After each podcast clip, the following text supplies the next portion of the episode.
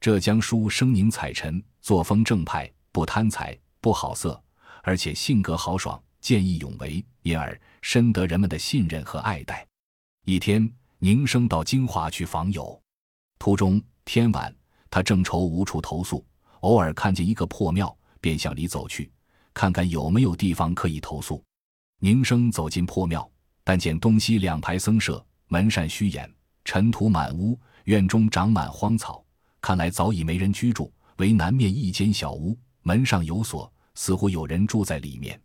宁生又走进一个院落，院中有一池塘，池边翠竹青葱，芳草如茵，池中碧波清澈，莲花怒放，环境十分幽静，是个读书的好地方。于是他打算暂且住在这里。这时，一个书生打扮的人走了进来，宁生以为是主人，忙向前施礼，并说明来意。书生说：“这里没有庙主，我也是暂住的。你不怕荒凉，就住在这里吧。”那书生姓燕，名赤霞，陕西人。他见宁生和蔼可亲，待人诚恳，便热情地交谈起来。两人谈得十分投机。直到明月升起，方才各自回房休息。宁生找了一间小屋，扫除干净，用块木板当床，一只破木箱做书桌，打算住上几天，再前往金华。宁生躺在木板床上，翻来覆去，难以入睡。忽听窗外有人说话，宁生觉得奇怪，便伏在窗台上向外窥探。只见月光下，一老妇人正和一中年妇女对坐闲谈。中年妇女说。小倩为何不来？老妇人说：“大概快来了吧。”二人又小声谈论着，也听不清谈的什么。这时，一少女走来，老妇人说：“我们正谈论你，你就来了。你长得这么俊俏，正是个画中人啊。”女郎说：“姥姥太夸奖了。”宁生见他们闲谈，便不再细听，躺回床上。一会儿，窗外寂静无声。宁生正要入睡，忽听有人进了房门，宁生急忙披衣坐起，一看，原来是刚才在屋外谈话的女郎进来了。宁生惊疑地问：“半夜三更，你来做什么？如有事，明天再来好了。”说着，挥手让女郎出去。女郎笑着说：“我今晚睡不着，看你怪寂寞的，来找你谈谈心呢。”宁生说：“有什么好谈的？你一个女子。”夜晚闯入陌生男子屋里，不觉得羞耻吗？说着，催他快走。女郎迟迟不走。宁生气愤地说：“我最瞧不起你这样的下贱女人！你快离开！再不走，我要去叫人了。”说着，跑出房门，要去呼喊燕生。女郎见此情景，便低头走出了房门。不多时，又折回来，把一锭黄金放到宁生床上，说：“我知道你生活困难。”送你点金子用吧。宁生见女郎又用金钱来引诱自己，更加生气，厉声说：“休再纠缠！这种不义之财，我绝不要！你赶快离开这里！”说罢，便把黄金扔出房门外。女郎十分惭愧，把黄金拾起来，边走边说：“你这个人心肠真硬，我从来没有见过。”说着，便走出了庙门。一天。有个从兰溪来赶考的书生也来到这里，他见东厢房空着，便与仆人住到了里面。夜里，兰溪书生突然死了，脚心上有个小孔，在阴阴出血，好像用锥子刺的。仆人吓得魂飞天外，大叫着跑了出来。第二天夜里，那个仆人也死了，脚心上也有一个出血的孔，看来两人死的原因是相同的。而且都死得很突然。第三天傍晚，燕生因事外出回来了。宁生把兰溪书生主仆死亡的事告诉了他。燕生说：“这可能是鬼妖害的。”宁生是个刚正的人，不相信什么鬼妖，因此也没在意。入夜，宁生正想入睡，忽听房门一响，那女郎又来到房里。他对宁生说：“我从来没见过像你这样刚正的人，实在令人可敬。”宁生以为女郎又来引诱自己，忙让她出去。女郎诚恳地说：“请公子不要生气，我叫聂小倩，是个女鬼，十八岁病死，葬于庙旁。因为受到妖精的威胁，被逼害人取血供他享用，实在无法摆脱。说着，流下了眼泪。宁生听后非常同情聂小倩的遭遇。聂小倩又说：“妖精让我去勾引人，有迷恋我的，我就偷偷用锥子把他刺死，借血供妖精饮用。”宁生听了十分惊讶。聂小倩继续说：“遇上不喜欢女人的人，我就用黄金引诱他。其实那不是黄金，是鬼谷变的。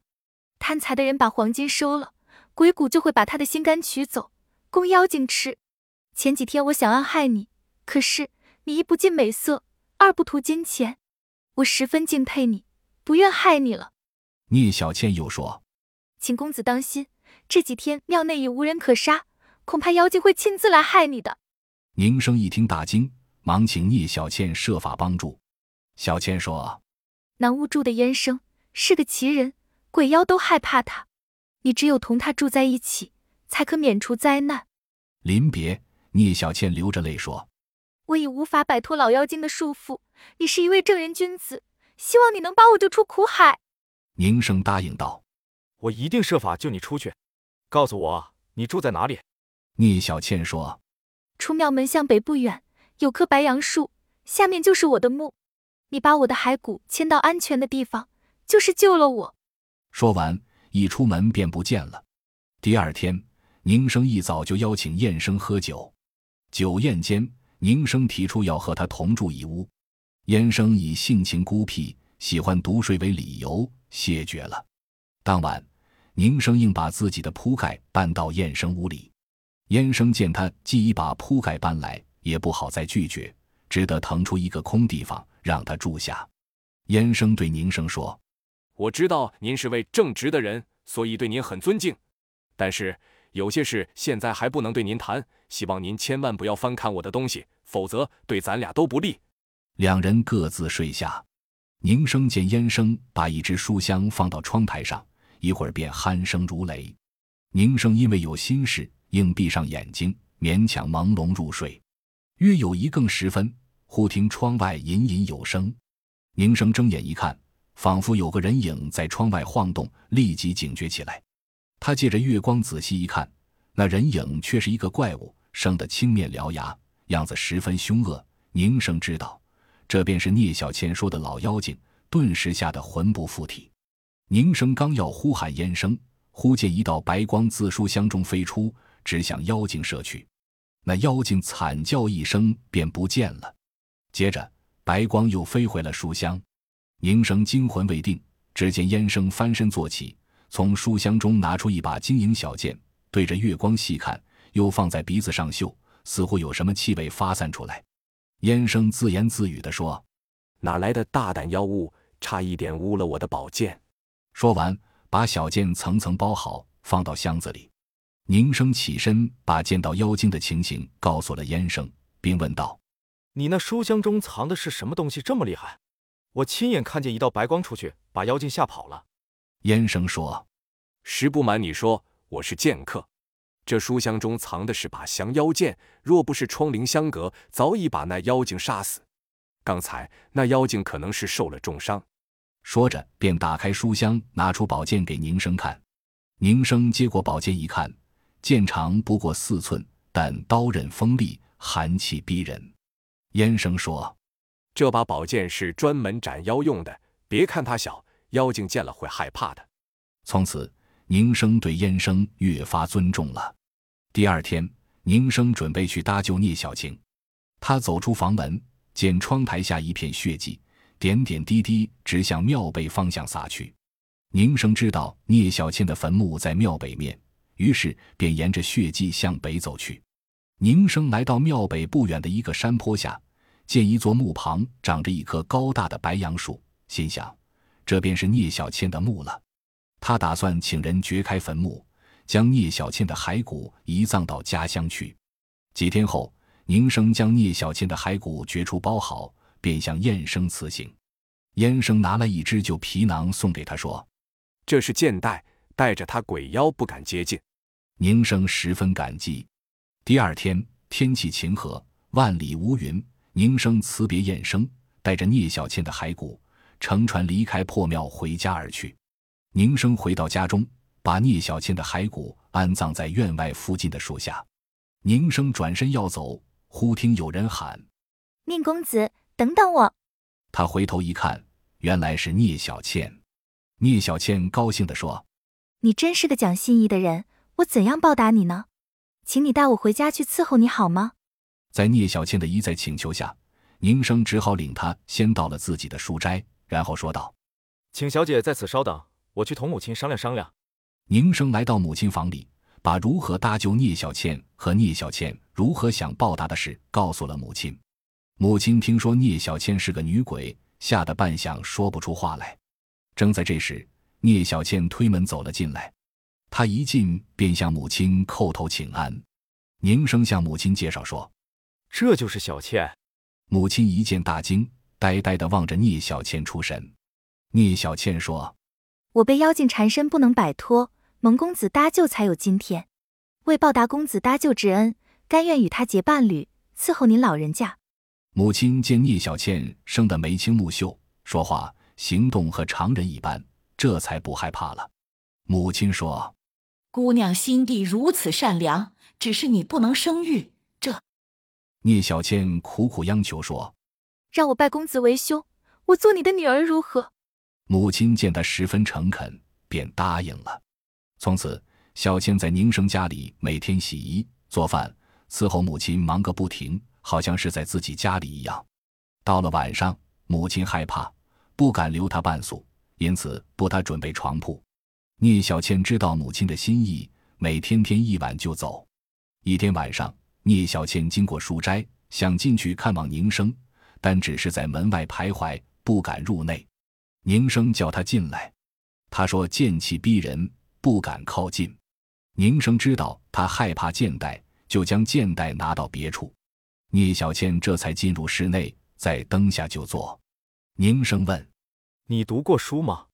聂小倩说：“少年时，父亲曾教我几篇古文和唐诗，现已大半遗忘。兄如有书，请借我一阅，不知可以吗？”宁生当即答应。宁生拿来唐诗让聂小倩读。他拿起唐诗，不但能背诵几首，而且能领会诗意。宁生听了，不觉暗暗佩服。二人直读到半夜，聂小倩还不说走。宁生想，两人既是兄妹关系，就应该避嫌，于是就催他早点回去休息。聂小倩说：“那里太荒凉，回去有些害怕。”宁生见他十分可怜，不忍过分赶他走。只好再陪他朗诵几首唐诗，或者谈谈古文，直到深夜才催他回去休息。几个月来，聂小倩每天一早就来伺候母亲，又是端茶又是做饭，处处体贴母亲。母亲心里十分高兴。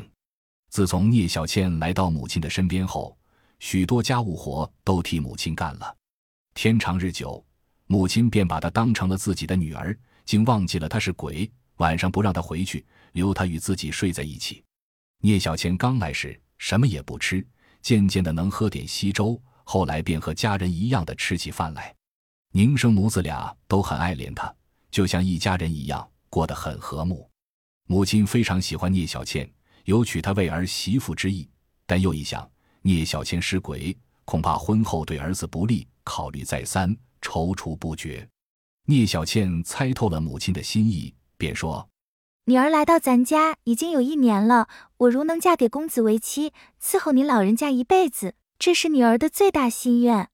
母亲把婚后恐怕对儿子不利的顾虑告诉了他。小倩说：“一年来我日食烟火，已还魂成人了。”母亲一听非常高兴，当即把小倩和儿子的婚事定了下来。结婚这天，小倩梳洗打扮一新，十分美貌动人。街坊邻居纷纷前来贺喜，都夸宁生娶了个好媳妇。宁生远近的亲戚朋友也都前来祝贺，争相看望新娘。宁生的家里顿时热闹起来了。聂小倩善画蓝莓，每当亲朋到来，常以画符相送。得到画符的人都十分珍贵，并引以荣。日子久了，人们都忘记他是从鬼还魂。却像亲人一样的对待他。一天，聂小倩忽然说：“今天我心绪不安，恐怕是那妖精要来害我。”宁生大惊，忙问有何办法。聂小倩说：“我已还魂成人，不再害怕见带。你把剑袋拿来挂在床头，就可降妖。”宁生把剑袋拿来，小倩反复细看，感慨地说：“这是剑客装人头用的，不知已杀过多少妖精了。今日看见，还觉得有些害怕呢。”说着，便把剑袋挂在床头上。第二天，聂小倩又把剑袋移到房门口。